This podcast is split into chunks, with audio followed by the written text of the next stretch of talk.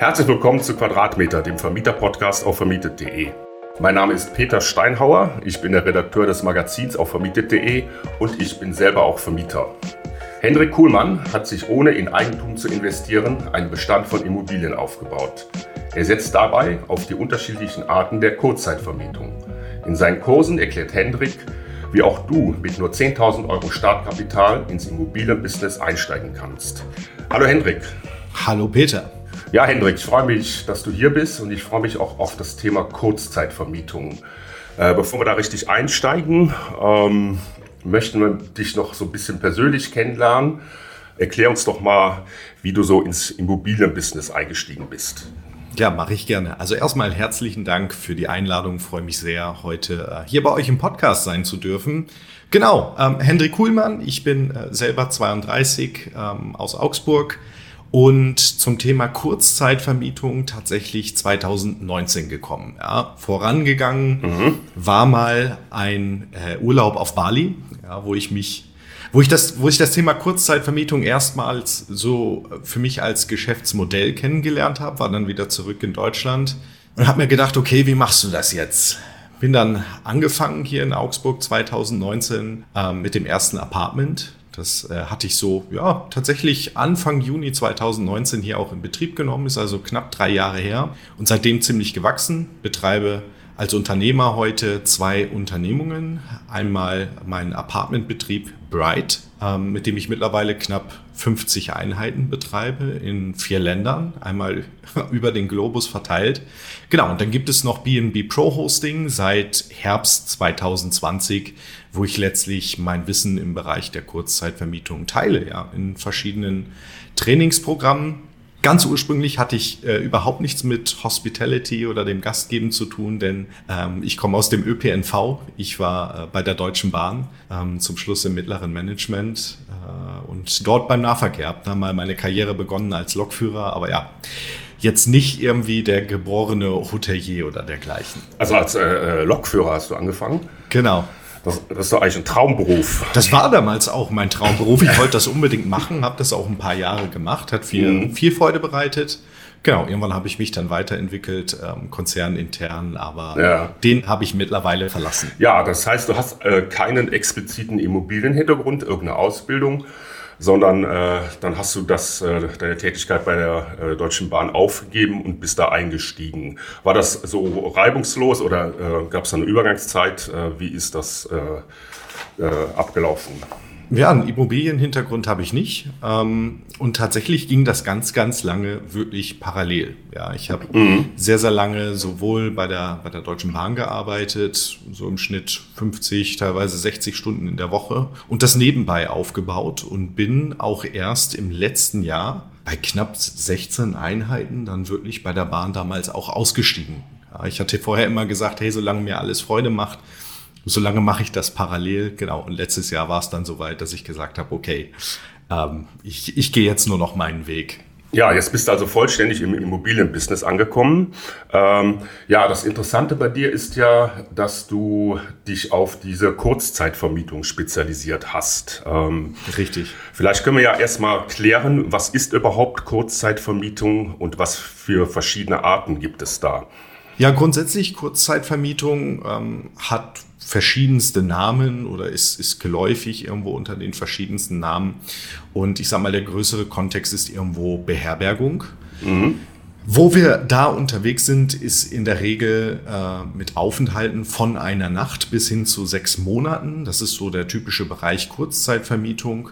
Und äh, was wir dort in der Bepreisung unter anderem äh, im Unterschied haben zur klassischen Langzeitvermietung, ist, dass wir ähm, mit Tagespreisen arbeiten, also eine Tagesbepreisung haben und ja, das kann man an verschiedene Zielgruppen ausrichten. Ähm, viele kennen das Thema Monteursvermietung vielleicht, was ja auch irgendwo eine Form der Kurzzeitvermietung ist.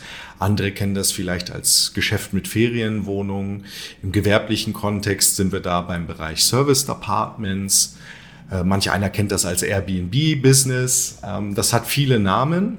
Und letztlich gibt es eben verschiedene Zugangswege zum Thema Kurzzeitvermietung, wenn man das machen möchte. Denn äh, offensichtlich ist, ich kann das mit Immobilien machen, die ich im Bestand habe oder die ich auch äh, für den Bestand dazu kaufe, was sehr, sehr spannend ist. Aber ich brauche eben keine Immobilien zwangsläufig, denn es ist äh, auch möglich, sich hier auch im legalen rechtlichen Rahmen Objekte, Wohnungen, Einheiten anzumieten und die dann entsprechend weiter zu vermieten im Rahmen der Kurzzeitvermietung. Das nennt sich Arbitrage-Modell. Und da machen wir uns einfach die Preisdifferenz letztlich äh, zunutze zwischen der klassischen Langzeitmiete, die man irgendwo bezahlt, oder der Pacht im gewerblichen Bereich und dann eben dieser Tagesbepreisung und den monatlichen Umsätzen in der Kurzzeitvermietung. Mhm. Ja, das ist ja der Punkt eigentlich. Äh, du kaufst keine Wohnungen, sondern die, du mietest die an äh, und vermietest die dann in Eigenregie weiter. Ähm, ja, was sind das für Wohnungstypen? Äh, wie kommst du an diese Wohnungstypen ran? Ja, also ganz oder angefangen habe ich klassisch mit, mit äh, normalem Wohnraum ähm, und da auch den unterschiedlichsten Typen. Also das geht los bei Studio-Apartments, 30 Quadratmeter und hört irgendwo auf. Ich glaube, die größte Einheit, die wir so haben, ähm, hier in Deutschland sind so 125 Quadratmeter äh, Drei-Zimmer-Wohnungen beziehungsweise Vier-Zimmer-Wohnungen. Ähm, ganz unterschiedlich, ist auch sehr, sehr spannend dann im Betrieb zu sehen, weil die auch durchaus anders funktionieren. Aber ja, wie kommt man daran? Ähm, am Ende ähm, über einen Akquiseprozess, ja, ähm, oder über ein Netzwerk, wo man mit Eigentümern ähm, zusammenkommt und hier quasi eine Art ja, Partnerschaft eingeht, denn wir haben hier sicherlich nicht ein klassisches Mieter-Vermieter-Verhältnis, sondern das muss man irgendwo wirklich als Partnerschaft auch verstehen, weil das einfach für beide Seiten auch Vorzüge mitbringt. Mittlerweile Selber bin ich jetzt äh, sehr, sehr aktiv im Bereich der gewerblichen Immobilien. Auch das ist äh, sehr, sehr spannend, insbesondere für unser weiteres Wachstum und auch ein sehr, sehr probates Konzept, beispielsweise für Metropolräume. Äh, ja, ähm, dann erklär mir doch mal, was ich als Eigentümer davon habe, äh, wenn ich mit dir zusammenarbeite, wenn ich mit dir eine Partnerschaft äh, eingehe. Ja, da gibt es die unterschiedlichsten Argumente, ähm, die, die unterschiedlichsten Sachen, die für eine solche Partnerschaft sprechen, wenn man da äh, entsprechend offen ist.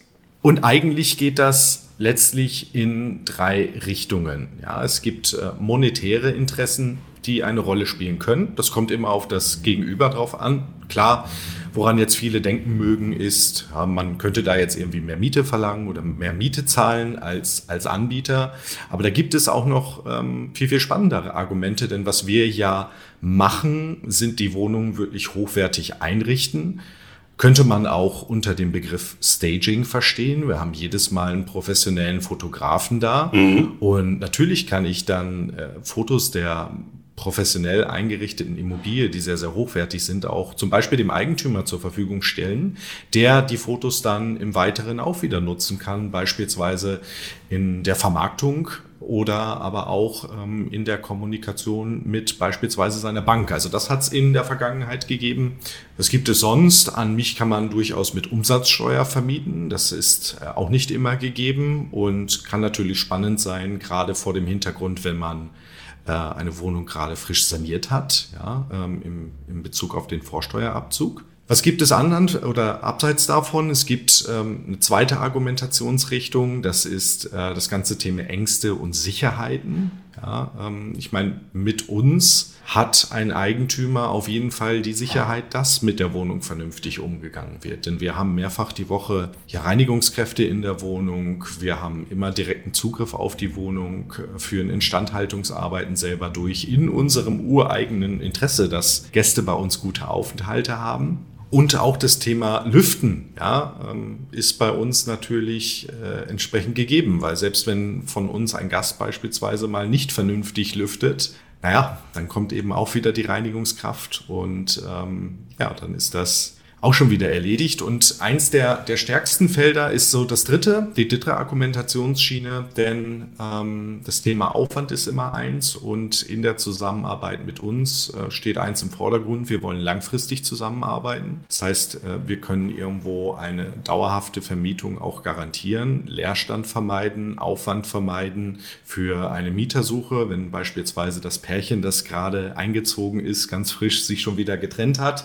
Ähm, das passiert bei uns natürlich natürlich nicht, denn unser Interesse ist, wenn alles vor Ort funktioniert, natürlich sehr, sehr lang zusammenzuarbeiten und gerne auch so eine Zusammenarbeit weiter auszubauen. Ja, also wenn da zum Beispiel zusätzliche Objekte in den Bestand des Eigentümers kommen, dass man einfach mal spricht, sind die vielleicht auch was? Und da hat es schon verrückte Situation gegeben, dass ich teilweise äh, zu Besichtigungen mitgegangen bin und am Ende derjenige war, der darüber entschieden hat, ob das Objekt dann am Ende gekauft wurde oder eben auch nicht, weil einfach ähm, ja damit direkt die Vermietung schon klar war ab dem Moment der Kaufvertragsunterzeichnung. Mhm. Also das heißt, du nimmst mir als Eigentümer dieses ganze Prozedere, äh, also rund um die Vermietung ab also rund um die Vermietung von möblierten Wohnungen oder auch von Kurzvermietungen. Das heißt, ich brauche jetzt nicht mehr selber zu möblieren. Du wickelst äh, die Vermietung ab, äh, dass der, der da einzieht, seinen Schlüssel kriegt und äh, rechnest du auch dann den Gästen ab. Selbstverständlich. Also ich meine, ähm, das, was du jetzt äh, etwas angeteasert hast, Peter, das ist so ein dritter Zugangsweg zum Thema Kurzzeitvermietung. Das wäre so die Verwaltung im Auftrag von Eigentümern. Das gibt es auch. Ja. Ist äh, auch ein sehr, sehr probates Geschäftsmodell. Gibt es große Agenturen, die sowas machen. Ähm, wir machen das im kleinen Rahmen hier für einen Eigentümer in, in Augsburg tatsächlich, weil wir die Infrastruktur haben. Aber in der Regel betreiben wir tatsächlich ähm, bei mir im Betrieb komplett selber. Das heißt, ähm, ja, an uns wird einfach vermietet. Ähm, wir mieten an und betreiben dann, haben natürlich die volle Verantwortung ähm, und der Eigentümer, ja, wie einen ganz normalen Langzeitmieter, ähm, seine regelmäßigen Mieteinkünfte. Mhm, ja, verstehe. Ja, dann hattest du ja gesagt Möblierung. Ähm, wie sieht so eine Möblierung aus? Äh, auf was muss man da achten? Ja, also die Möblierung in der Kurzzeitvermietung ist natürlich idealerweise irgendwo am Gast ausgerichtet. Und das geht ähm, schon los, dass ich mir in meiner Marktanalyse mhm mal Gedanken mache, welche potenziellen Zielgruppen könnte ich denn überhaupt ansprechen. Ja, da gibt es vielfältige. Mhm. Ähm, wenn man zum Beispiel hier nach Augsburg guckt, haben wir viel Privat- und Geschäftsreisende, eher wenig den Städtetourismus. Das ist beispielsweise in Prag anders. Ja, wir sind auch in Prag aktiv, äh, in der, in der Prager Altstadt, haben dort zwei Wohnungen. Mhm. Dort haben wir sehr, sehr viel Städtetourismus. Und da muss ich mir halt sehr klar überlegen, wen möchte ich denn hier ansprechen.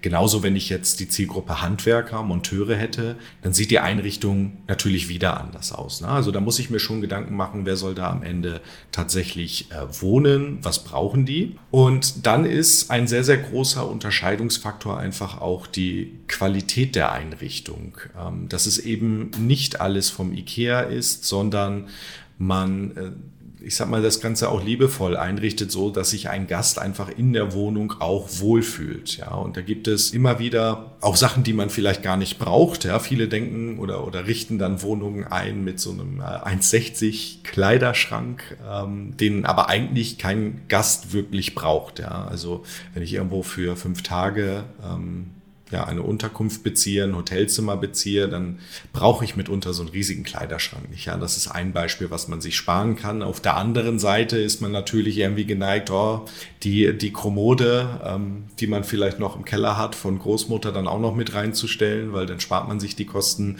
Das ist natürlich auch dann nicht wirklich zielführend die Kosten für die Möblierung. Äh, kannst du da mal was zu sagen, wie die ungefähr, wie hoch die ungefähr sind, wenn ich eine Wohnung möblieren möchte? Ja, natürlich. Also das kommt natürlich sehr darauf an, wie hochwertig ich das Ganze machen möchte, wie groß die Wohnung ist. Ja, das kann sich durchaus unterscheiden. Mhm. Mal so aus, als Hausnummer. Wenn man irgendwo Studio-Apartment, ein Schlafzimmer-Apartment einrichtet, dann liegt man so bei 5000 Euro. Ja. Bei einem zweiten Schlafzimmer eher so Richtung 7000 Euro, Küche außen vor. Weil wir beispielsweise bei mir im Betrieb in der Regel darauf achten, dass Küchen einfach schon vorhanden sind. Also die kämen natürlich noch on top. Da gibt's ja von bis, aber für die reine Apartment-Einrichtung irgendwo so in dem Rahmen. Mhm. Wie mhm. unsere größte Wohnung, die wir haben, die hat aber tatsächlich äh, 20.000 Euro in der Einrichtung gekostet.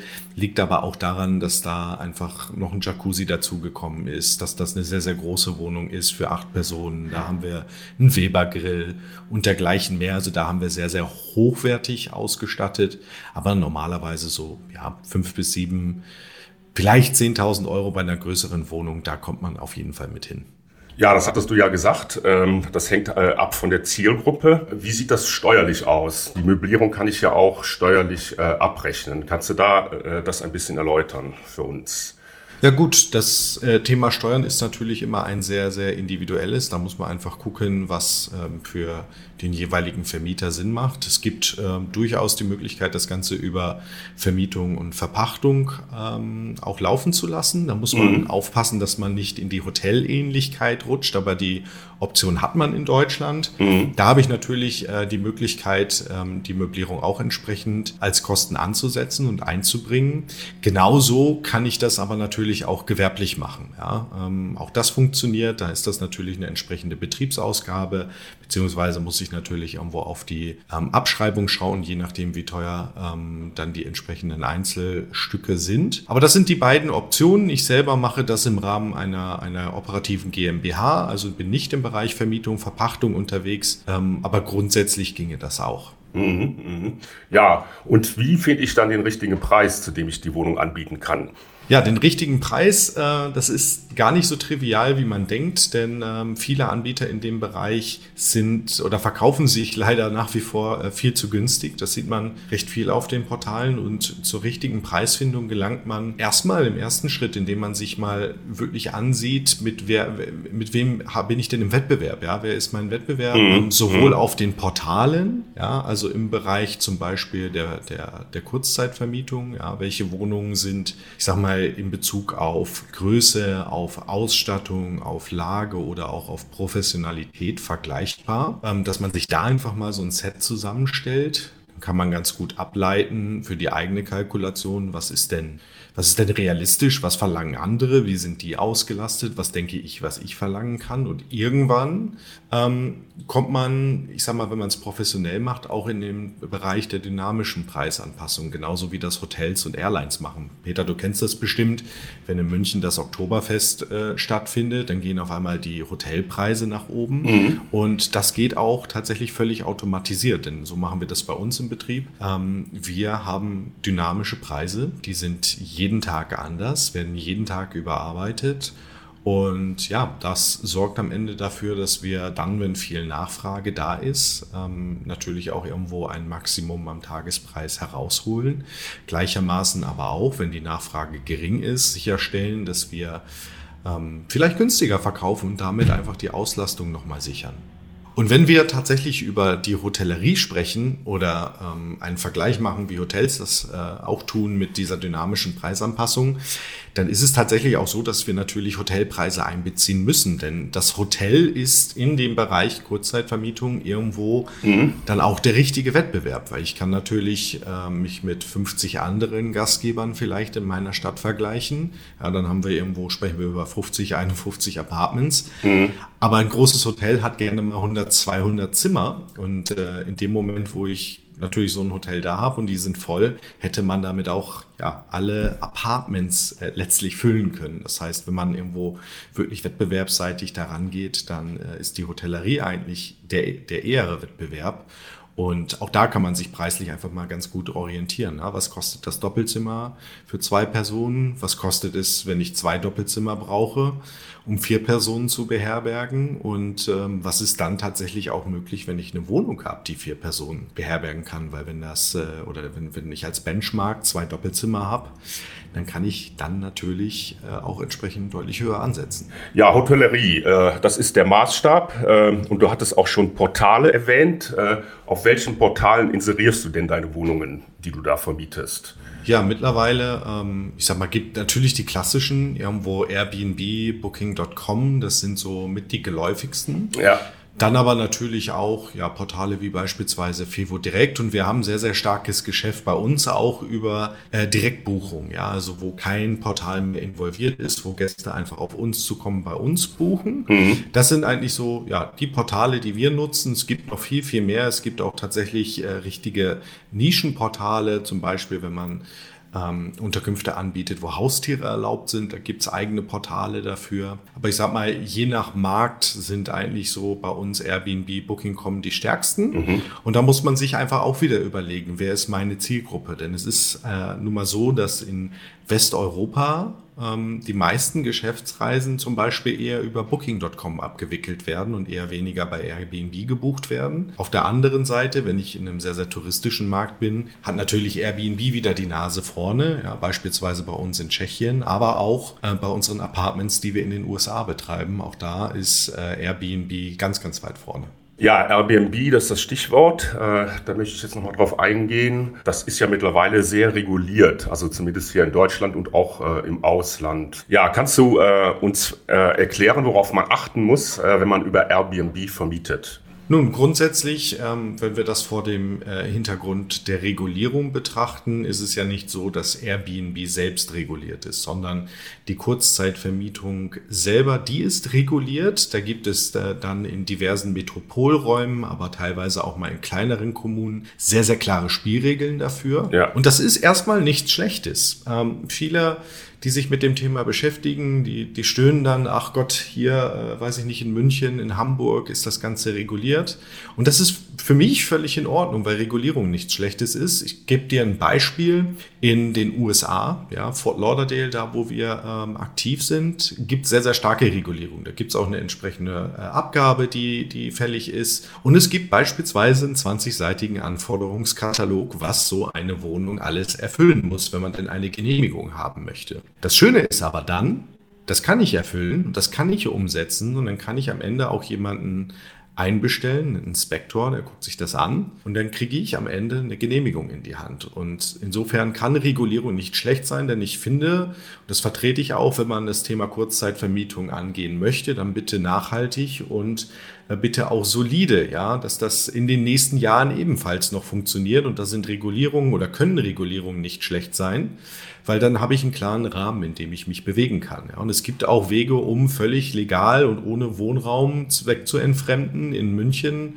oder Berlin zu arbeiten. Ja, da gibt es Wege, Gewerbeimmobilien ist da beispielsweise das Stichwort. Und ich bin lieber in regulierten Märkten unterwegs als in unregulierten Märkten, weil die werden im Zweifel nachreguliert und äh, wenn ich mich dann nicht gut vorbereitet habe, dann habe ich halt das Nachsehen und das ist eben nicht der Anspruch, dass es morgen einfach vorbei ist. Ja, ähm, könnte ich mir zum Beispiel auch gar nicht bei uns erlauben. Ja, da habe ich Verantwortung meinen Mitarbeitern gegenüber. Das geht natürlich gar nicht. Mhm. Ähm, was viele außer Acht lassen, ähm, ist das Thema Baurecht. Denn wenn ich das Ganze vernünftig angehen möchte, dann muss ich auch im Baurecht mich beispielsweise um äh, das Thema Nutzungsänderung kümmern, damit das alles Hand und Fuß hat und auch wirklich langfristig funktioniert. Airbnb, das nutze ich auch privat, wenn ich selber in Urlaub fahre. Äh, und da gibt's immer ähm, diese Klassifizierung äh, eines Superhosts. Äh, kannst du uns erklären, wie man Superhost wird bei Airbnb?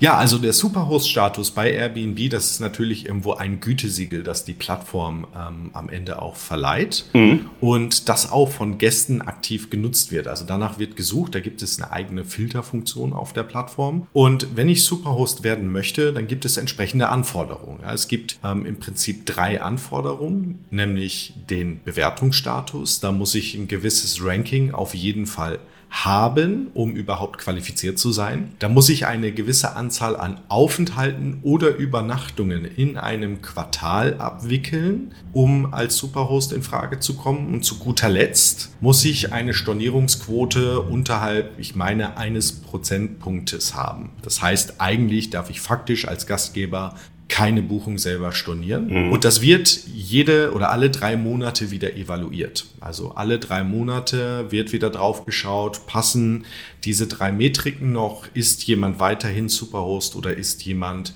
ja, ganz neu Superhost. Mhm, mh. Ja, ich möchte noch mal kurz auf diese Regulierung zurückkommen. Ähm, das, was du gesagt hast, ähm, dem stimme ich zu. Ich finde ja verlässliche Rahmenbedingungen gut, äh, ob es nun äh, Baurecht ist oder Vermietung. Damit habe ich ja dann äh, auch eine Orientierung und ähm, weiß, was ich da tun kann und was nicht. Es gibt ja doch nichtsdestotrotz jetzt von der Politik aus äh, Pläne, diesen Bereich der Kurzzeitvermietung äh, noch stärker zu regulieren. Ja, was glaubst du, was da äh, kommt oder was da überhaupt äh, von Seiten der Politik äh, noch möglich ist?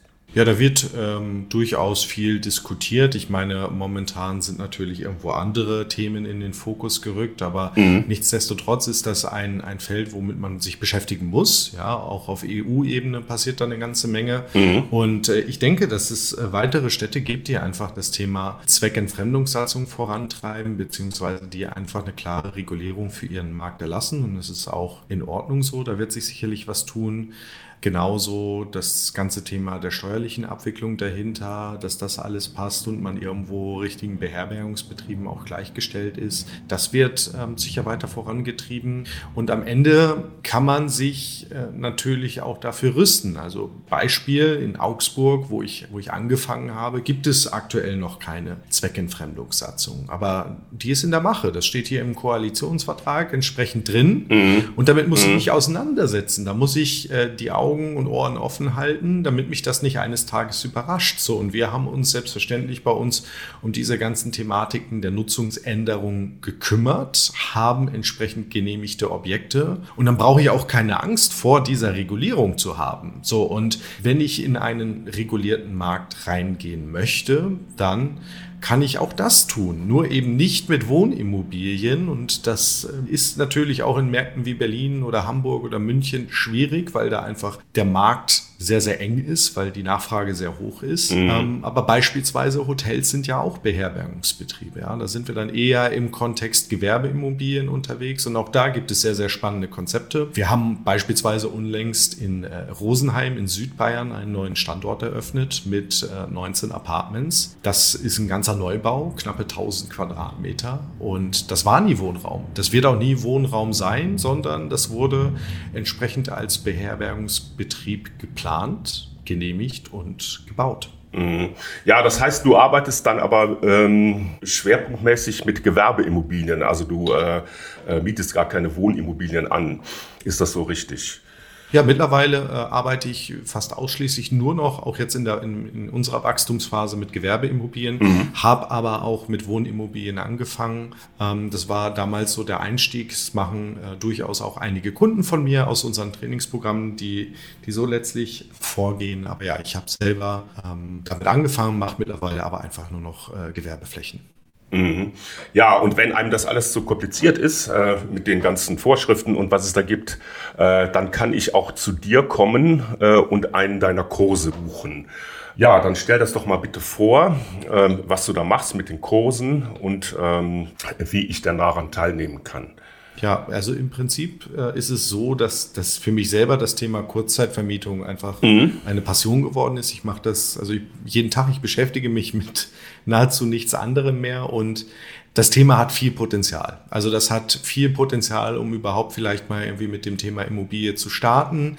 Genauso für Eigentümer, die irgendwo einen Bestand haben ähm, oder den Bestand ausbauen wollen, ja vielleicht nicht immer nur auf die Einkaufsseite gucken wollen, sondern auch mal auf die Potenzialseite. Was kann ich denn vielleicht beim, beim Umsatz, was kann ich bei den Mieteinnahmen machen? Da gibt's ganz, ganz viele schöne Möglichkeiten. Genau, und wir bieten seit ähm, Herbst 2020 äh, über meine Firma BNB Pro Hosting Trainings an in diesem Bereich. Mittlerweile sind das tatsächlich auch äh, drei Stück, drei verschiedene vollwertige Trainingsprogramme ähm, die verschiedene Bestandteile haben. Also wir haben bei uns ähm, sowohl ein Training, ich sag mal, für die erste Wohnung, um überhaupt mal die ganzen Basics vernünftig zu lernen, auch so, wie mache ich Marktanalysen, wenn ich dieses Arbitrage-Modell machen möchte, wie, äh, wie überzeuge ich einen Eigentümer von meinem Konzept, was hat der davon, aber natürlich auch, wie stelle ich mich betrieblich richtig auf, ja, wie nutze ich die Portale, so dass ich irgendwo eine maximale Performance ähm, heraushole. Das ist unser Gastgebertraining für den Anfang. Und dann gibt es einfach die Masterclass. Ja, wie kann ich jetzt weiter aufbauen auf dem Modell? Wie kann ich das professionalisieren? Wie bekomme ich es hin,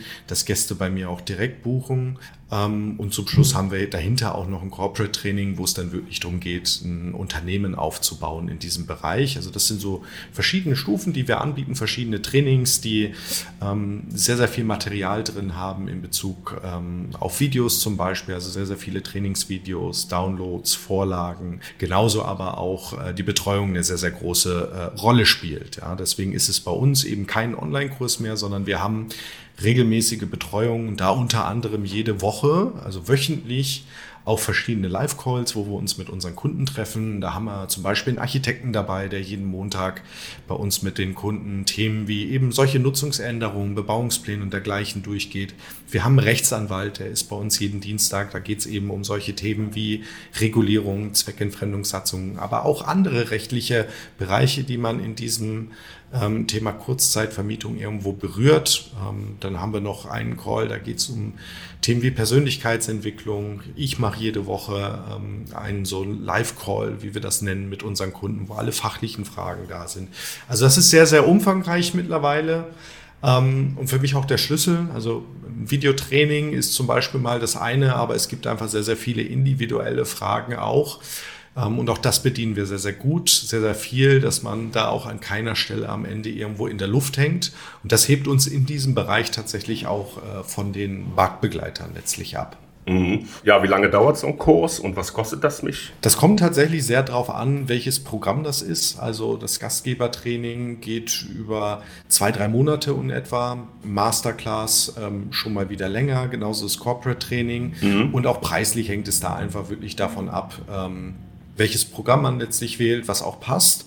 Ja, deswegen führen wir sogenannte Erstgespräche bei uns durch, wo wir uns überhaupt mal anschauen, wo steht denn der Einzelne, wo möchte er überhaupt hin, wie können wir helfen, können wir überhaupt helfen, macht das überhaupt Sinn und ähm, schauen dann natürlich auch drauf, welches Programm eignet sich denn bei uns überhaupt, um den Kunden am Ende dahin zu bringen, wo er auch hin möchte. Mhm. Ja, was sind so die Voraussetzungen? Ich hatte ja auch hier in der ähm, Einleitung gesagt, äh, man braucht ein gewisses Startkapital. Äh, wie sieht das aus? Ja, also ich sag mal, wenn man äh, über das Thema Arbitrage beispielsweise kommt, also dieses Thema Anmietung verfolgen möchte, mhm. dann, ich sag mal, hat man da idealerweise so für die erste Wohnung, auch für unsere Begleitung, die Möblierung, knappe 10.000 Euro zur Verfügung. Damals habe ich damit angefangen, wusste natürlich vieles noch nicht, was ich heute weiß. Mhm. Ja, und wenn ich natürlich schon aktiv bin, dann ähm, ja, geht es natürlich um Wachstum. Da, ich sag mal, kann man sich das auch anders wieder, ähm, wieder rechnen, wie sich das reinvestiert. Und da kommt es einfach bei uns aufs Training drauf an. Also ich sag mal, im vierstelligen Bereich sind wir da auf jeden Fall auch, ähm, teilweise eben auch im mittleren vierstelligen Bereich. Ähm, das sollte man mitbringen. Ja, aber dann können wir auch helfen. Und mein Ziel ist natürlich, ähm, dass am, am Ende auch wirklich der Kunde gut vorankommt, das sehen wir auch bei unseren Kunden. Wir haben sehr, sehr viele äh, Awards, die wir beispielsweise rausschicken, wenn Kunde Erfolge haben, die sich damit hier auch bei uns im Büro verewigen. Und äh, ja, das ist sehr, sehr, sehr schön zu sehen, dass da vorangeht. Mhm. Ja, kannst du deine Kunden noch ein bisschen beschreiben? Was sind das für Leute? Haben die ein Vorwissen äh, im Bereich der Immobilien? Was ist das für eine Altersgruppe? Ja, das ist ganz, ganz unterschiedlich. Also äh, sehr, sehr bunt gemischt. Ähm, wir haben natürlich mhm. viele, die äh, zu uns kommen, gerade so in das Einstiegstraining. Da geht es dann eher, ja, ich möchte mir irgendwie ein Geschäft mit Immobilien aufbauen. Ähm, das Thema Kurzzeitvermietung klingt spannend. Ähm, ja, und so vielleicht irgendwo den Weg für ein zweites Standbein suchen äh, in diesem Bereich, die peripher vielleicht schon mal Interesse an, an Immobilien hatten. Wir haben ganz, ganz viele, die schon aktiv sind in dem Bereich, also Vermieter von Ferienwohnungen, von Apartments, die sagen, hey, irgendwie, mhm. ich habe das Gefühl, ich kann da noch mehr rausholen, es geht noch professioneller oder es läuft irgendwie nicht rund bei mir im Betrieb. Und mittlerweile auch sehr, sehr viele und es werden immer mehr tatsächlich ähm, Bestand Bestandshalter von Immobilien, ähm, die das Thema als ja, spannend für Diversifizierung im Portfolio erachten, ähm, auch schon immer Interesse hatten an, an dem Bereich, aber ja, ähm, bisher immer dachten, das Ganze sei sehr, sehr aufwendig. Also es ist sehr bunt gemischt. Viele Immobilienprofis, ja, fixen Flipper, mhm. ähm, die jetzt irgendwo sagen, hey, das ist eigentlich auch ganz spannend. Ähm, Buy and Hold, Strategieverfolger, ähm, Bauträger mittlerweile, die, die sagen, hey, das ist interessant, da wollen wir, wollen wir tiefer einsteigen. Ja, und eben diejenigen, die schon aktiv sind als Gastgeber oder die einfach ganz frisch zu diesem Thema oder in das Thema einsteigen möchten. Mhm. Äh, ja, dann will ich als letztes von dir noch wissen, ähm, ich habe ja gesehen auf deiner Internetseite, oder hast du auch schon, äh, das hast du auch am Anfang schon erwähnt, du hast eine Traumvilla auf Bali. ja. ähm, wie, wie bist du da rangekommen? Und ähm, das hört sich ja sehr äh, interessant an. Äh, erzähl uns einfach mal äh, was darüber, über deine Traumvilla auf Bali. Wir haben ja jetzt Ferienzeit und äh, damit möchte man noch ein bisschen äh, auch äh, den Leuten den Urlaub äh, anteasern. Ja, natürlich. Also ähm, ich hatte ja schon gesagt, also initial bin ich über das Thema gestolpert, könnte man sagen, selber 2018 in, im Urlaub auf Bali. Ja. Und unter anderem habe ich mir damals halt die Frage gestellt, hey, wäre doch schon irgendwie nett, hier selber mal so ein Häuschen zu haben. Und so, so, so kam das Ganze dann eigentlich. Mhm. Ähm, ja, und ich bin in der Pandemie tatsächlich sehr, sehr stark gewachsen, weil wir während der ganzen Pandemie eigentlich unseren Betrieb im Griff hatten. Wir waren nach wie vor profitabel, hatten da keine Probleme. Und so hat es sich einfach auch ergeben, dass ich in andere Märkte reingeschaut habe. Also zum Beispiel eben nach Tschechien, ähm, nach Prag und dort Objekte übernommen habe, aber eben auch ja, Bali, meinen Gedanken von 2018 wieder rausgeholt habe, da mal geguckt habe, gibt es da Möglichkeiten, ja, und auch eine gefunden habe. Ja, und so habe ich im Herbst 2020 ähm, dann das Objekt tatsächlich äh, auf Bali übernommen. Ist eine schöne Villa mit Pool ähm, für acht Personen, beste Lage, ja, nicht weit vom Strand.